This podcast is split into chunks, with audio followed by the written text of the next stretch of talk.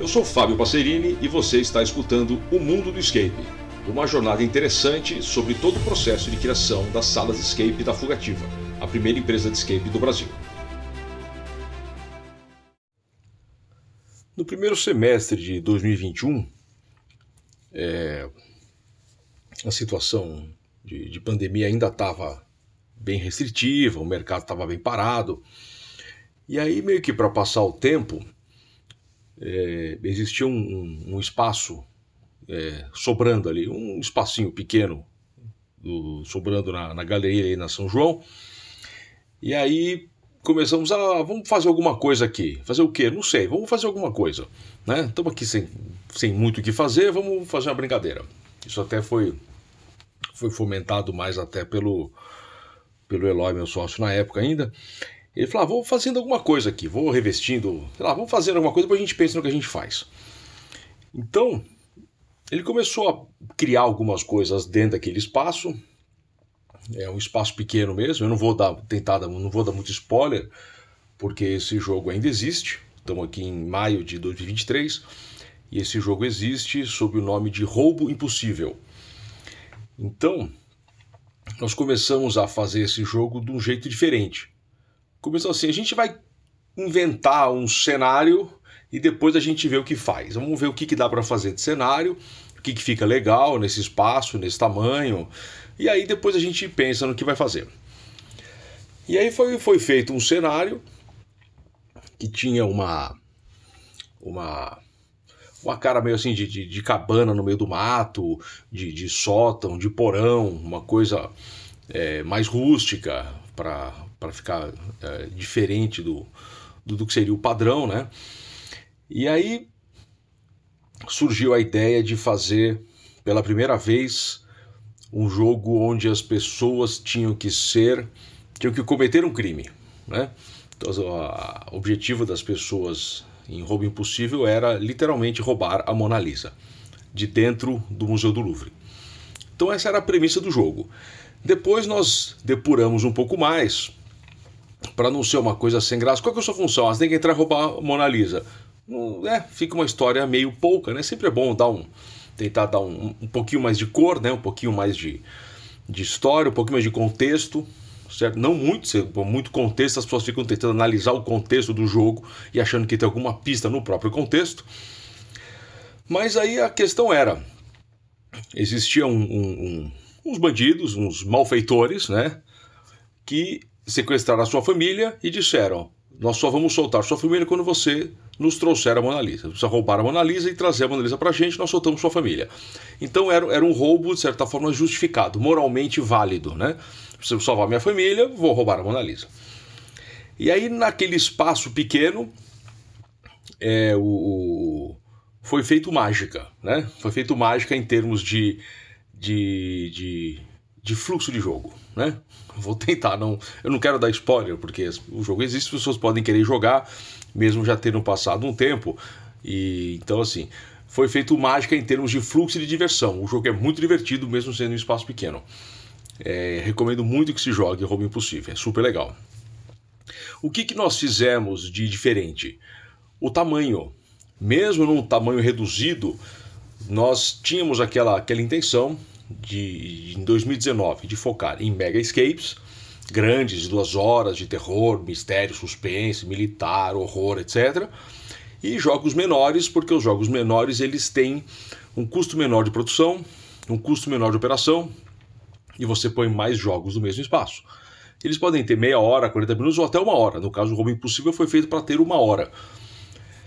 E aí fizemos e deu super certo. Então nós conseguimos manter a ideia de fazer o que a gente chamaria de pocket. Só falei assim: não, vamos fazer um pocket, vamos fazer com uma hora. Vamos fazer tudo que um jogo de escape tem numa escala um pouco reduzida, mas mantendo a diversão. E nós conseguimos. Então foi um aprendizado. Nós saímos de vários formatos. Tem um episódio aqui que fala especificamente dos formatos de, de escape. Nós já tínhamos feito todos eles várias vezes. E agora nós fizemos um jogo numa escala menor, só que com a mesma diversão, com a, o mesmo entusiasmo, as pessoas se divertem muito. colocamos uma, uma boa dose de artefatos, de surpresa, de fator uau, de mistério, etc. E aí você entra, joga e até você conseguir recuperar, é, recuperar não, roubar a, a, Mona Lisa. E o jogo tem todas, todas, todas os, os, as, as coisas que se espera de um jogo desse. Entendeu? Eles têm os enigmas temáticos são muito interessantes. Você tem um fluxo de, de ambientes que pega de surpresa e fala, cara, nossa, onde eu tô, puxa vida, né? Se eu estivesse num filme, se eu estivesse numa série, numa série, se eu estivesse num videogame, ou se eu estivesse fazendo isso na vida real, seria assim. Porra, seria assim mesmo. Olha que, que sacada boa, como, como foi, foi bem pensado. E as pessoas começaram a vir, começaram a elogiar muito e falou, cara, realmente esse modelo funciona. Dá para fazer um jogo numa escala menor, que é o padrão europeu.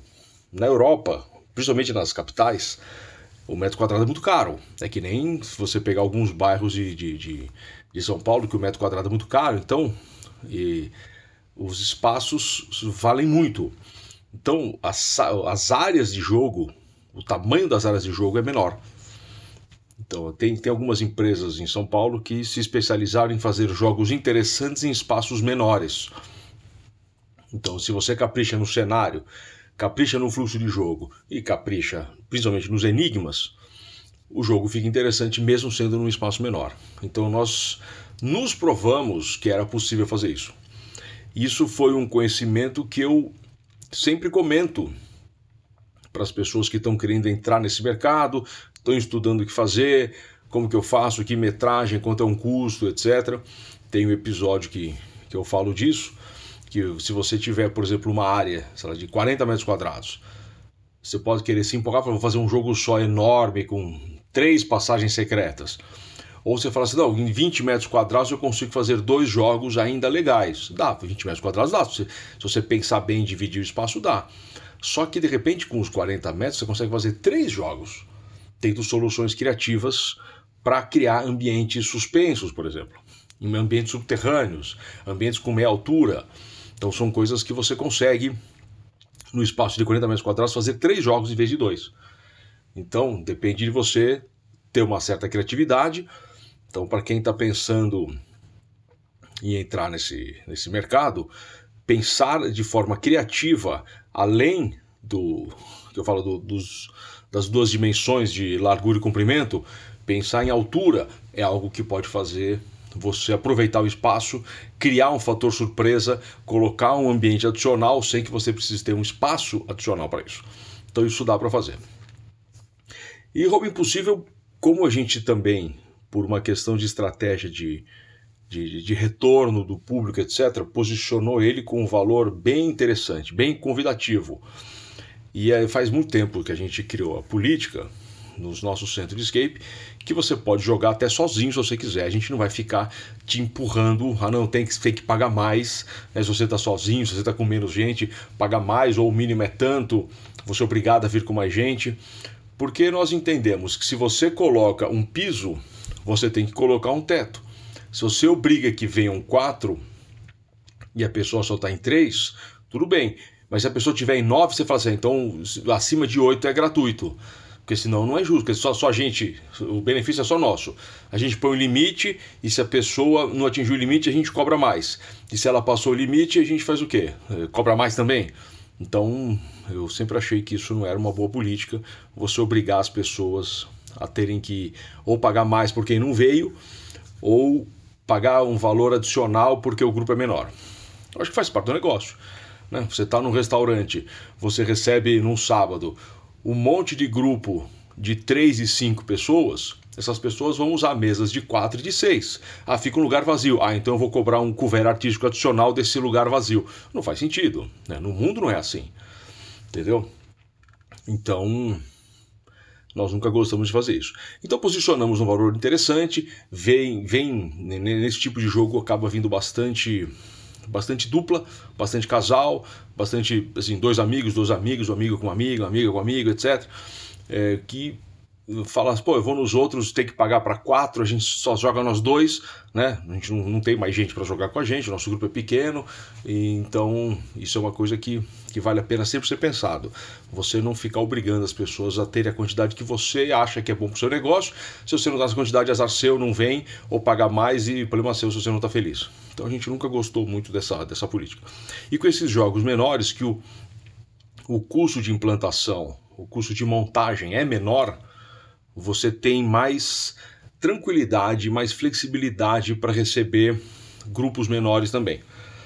Tem um, tem um outro lado também. Se você por acaso tem um negócio ou está idealizando um negócio para grupos maiores, com jogos grandes, por exemplo, ou você fala assim, pô, aqui na minha região eu estou prevendo, estou idealizando algo que vai ser para grupos de no mínimo seis porque aqui, sei lá, tem um estudante, não sei, é um centro turístico, então as pessoas estão normalmente em família, em grupos maiores. Pode ser que um, um, um jogo bem construído, mas num espaço menor, não seja ideal. Porque você colocar num jogo desse. É, com, com, essa, com essa dimensão, com essa, com essa com esse tipo de montagem, você colocar mais que 4, 5 pessoas já fica apertado entendeu? Então é viável, mas você tem que também pensar se está coerente com a sua realidade, coerente com o seu projeto. Então, o mais interessante de, de se falar de roubo impossível, já que eu não posso falar muito do jogo em si, falar dos efeitos, do, do, do, do da suspense, dos enigmas, do, do que tem ali de interessante, é, o importante é perceber que dá para fazer um jogo completo, com um bom cenário, bons enigmas, bons artefatos, em um espaço reduzido, mantendo-se toda a qualidade, toda a expectativa e toda a diversão que um jogo que com uma área maior, uma área mais tradicional poderia ter, é possível fazer no espaço menor. É isso aí, pessoal.